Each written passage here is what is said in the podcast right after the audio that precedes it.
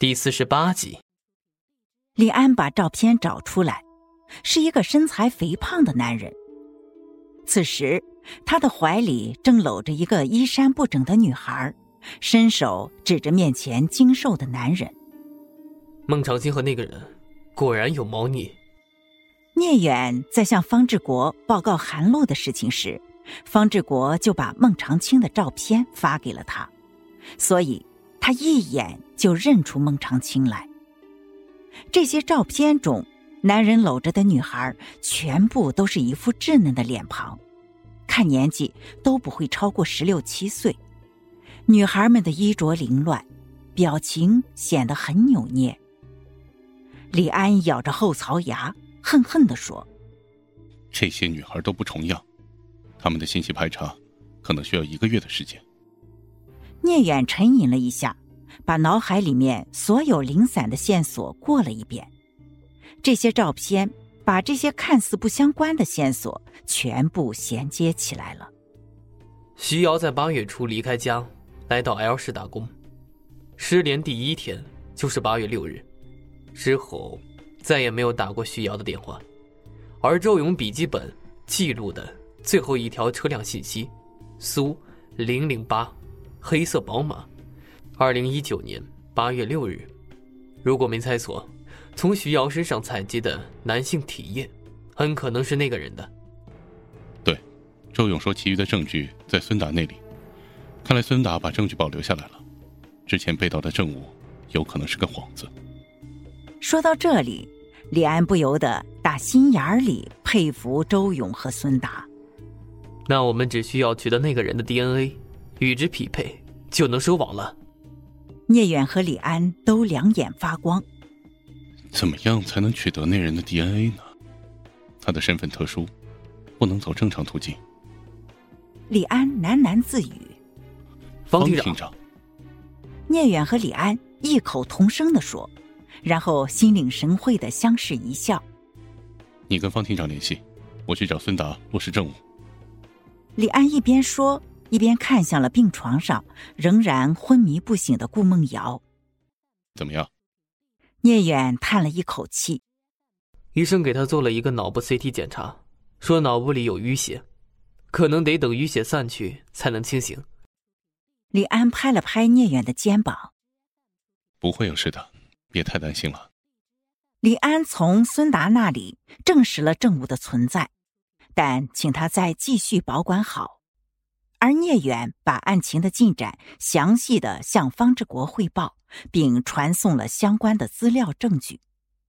方志国跟周勇通了一次电话，因为万事俱备，只欠东风了，所以周勇这一次没有再藏着掖着，花了一个多小时把案件从头到尾讲了一遍，最后说：“我有证据可以证明他的犯罪事实。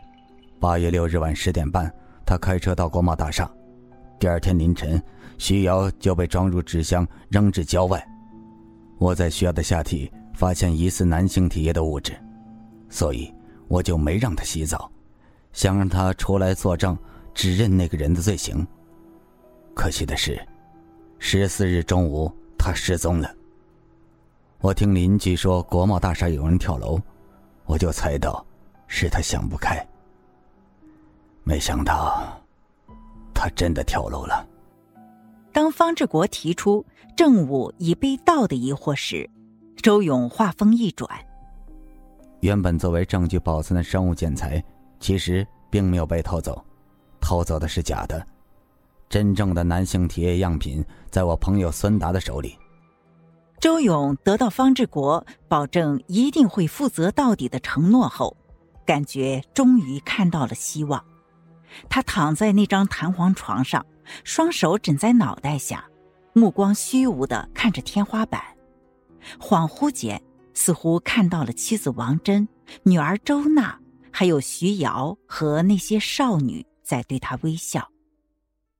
八月二十四日，L 市市长葛文山接到省级领导的工作指示文件，表示要开展党风廉政建设宣传教育讲座。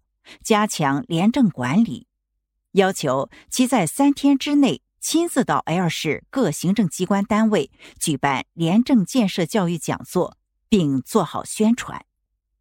于是，八月二十五日，L 市各大行政机关单位及相应部门，包括刑侦支队在内，接到了通知，要求其在八月二十六日上午九点到市政府报告厅参加党风廉政建设宣传教育讲座。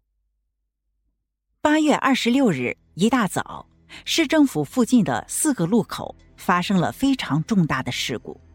四辆装有大型发动机叶片的重卡将马路上的电线尽数割断，导致附近区域两公里范围内的电网全部瘫痪。路政和电力部门的同事都顶着巨大的太阳，疯狂的抢修和疏导交通。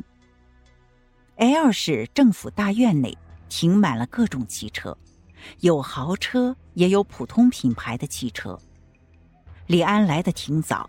他在大院里闲逛，不多时，就看见一辆黑色的宝马停在了不远处，车牌很扎眼，尾号是零零八。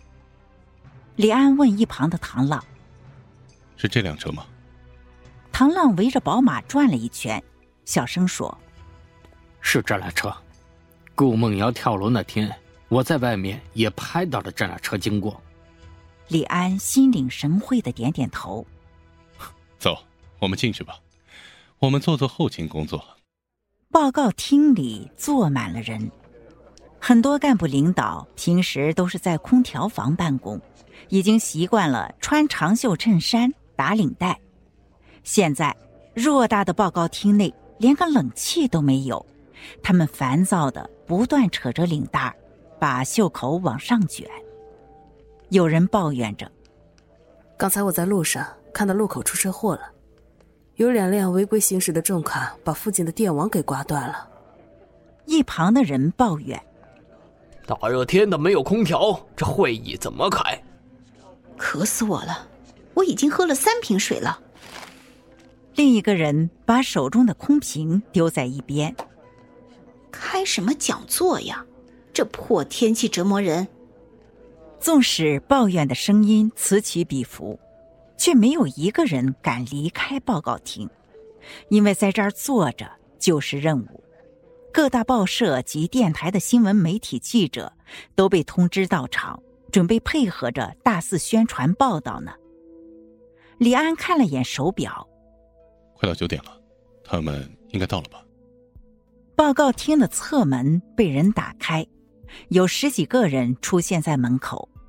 他们信步走进会场，为首的是个中年胖男人。他们坐在主席台上，脑袋顶上有一个横幅：“L 市党风廉政建设宣传教育讲座。”这一次讲座由 L 市市长葛文山亲自宣讲。他对着麦克风和台下的各区域领导寒暄了几句后，便进入了主题。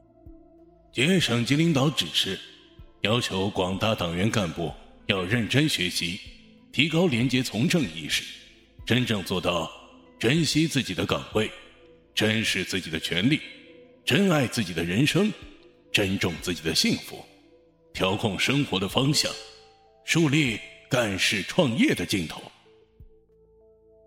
本集已结束，谢谢您的收听，下集更精彩。